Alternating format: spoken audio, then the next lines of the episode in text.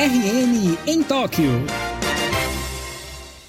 E a gente segue aqui acompanhando a série de entrevistas que o repórter Lucas Rodrigues fez com atletas potiguares que representarão o Brasil nas Paralimpíadas de Tóquio. É com você, Lucas. Boa noite, Mari. Boa noite, você, ouvinte da Universitária. Voltei animado nessa segunda para conversar com um cara especial. Ele que já tem experiência da Rio 2016, vai para sua segunda Paralimpíada e a esperança de medalha no judô. O potiguar Arthur Silva vai atrás do ouro em Tóquio. Então, Aproveitando essa abertura, vamos começar nosso bate-papo com ele, né? Fala, Arthur. Prazer ter você aqui com a gente. Sei que você está numa rotina de treinos grande nessa reta final, mas me diz como é que foi sua adaptação aos treinos durante a pandemia. O início da pandemia, para mim, foi a parte mais complicada, né? Porque todas as academias estavam fechadas e eu não podia parar de treinar para não deixar cair minha preparação física, para não cair o rendimento, né? Mas ao mesmo tempo a gente já sabia que não teria como manter a mesma intensidade e qualidade dos treinamentos. Mas a gente foi se virando com o que tinha, né? Foi um, exercício de superação aí com relação à criatividade, motivação, foco, né?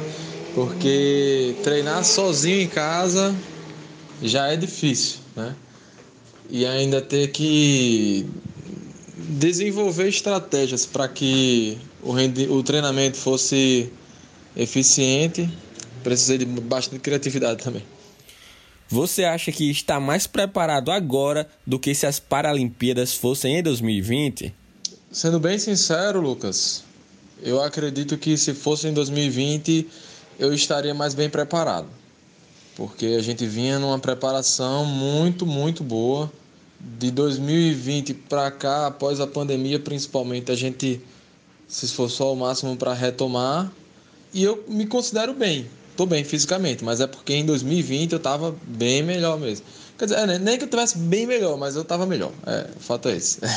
Acho que não só eu, mas a maioria do pessoal do judô estávamos todos numa, numa fase mais forte, digamos assim, tanto física quanto tecnicamente. Realmente a pandemia prejudicou muitos atletas. E agora me conta como é que você está psicologicamente para a competição. Quais são suas expectativas para Tóquio? Como eu falei, né? Apesar dos pesares, das dificuldades que a pandemia colocou, não só para o judô brasileiro, mas para o judô mundial, né? Para o esporte mundial, eu considero que eu estou bem fisicamente, né? A gente está indo forte e psicologicamente talvez até mais ainda, né? Principalmente devido a últimas notícias que a gente recebeu a respeito do judô, do próximo ciclo, então estou bem animado para dar o meu máximo nessa, nessa que vai ser a última Paralimpíada contra que eu vou lutar contra pessoas que têm um grau de visão mais elevado que o meu, né? Porque a partir do próximo ciclo vão separar as pessoas que são totalmente cegas, que é o meu caso, das que ainda tem um resíduo, ainda tem um resquício visual. Né? Então, como vai ser a minha última participação nesse estilo, eu estou bem empolgado aí para dar o meu melhor e quem sabe aí trazer uma medalha para o Rio Grande do Norte. Com certeza. Então me diz o que é para você representar o Brasil e o Rio Grande do Norte numa Paralimpíada. Eu posso dizer que estou bem, bem animado, né? Fico, eu me sinto, na verdade, sempre muito honrado de poder representar tanto o Brasil quanto o Rio Grande do Norte internacionalmente, seja numa Paralimpíada ou em qualquer competição internacional. É sempre uma alegria e, ao mesmo tempo, um sentimento de responsabilidade muito grande, né?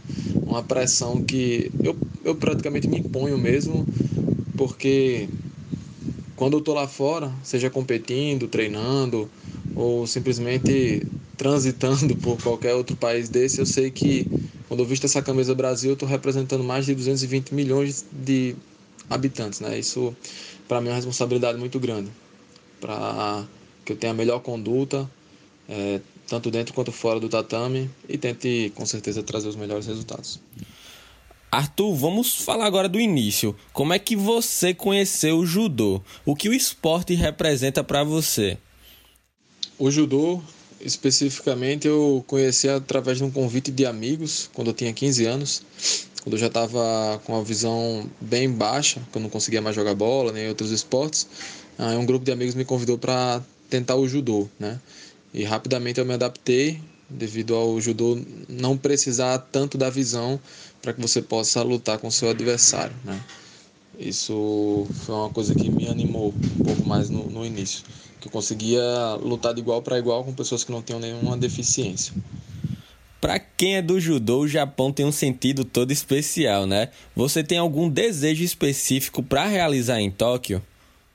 Então, para Tóquio, minha meta pessoal é medalha, cara. Seja de bronze, prata, ouro, eu quero é a medalha. É...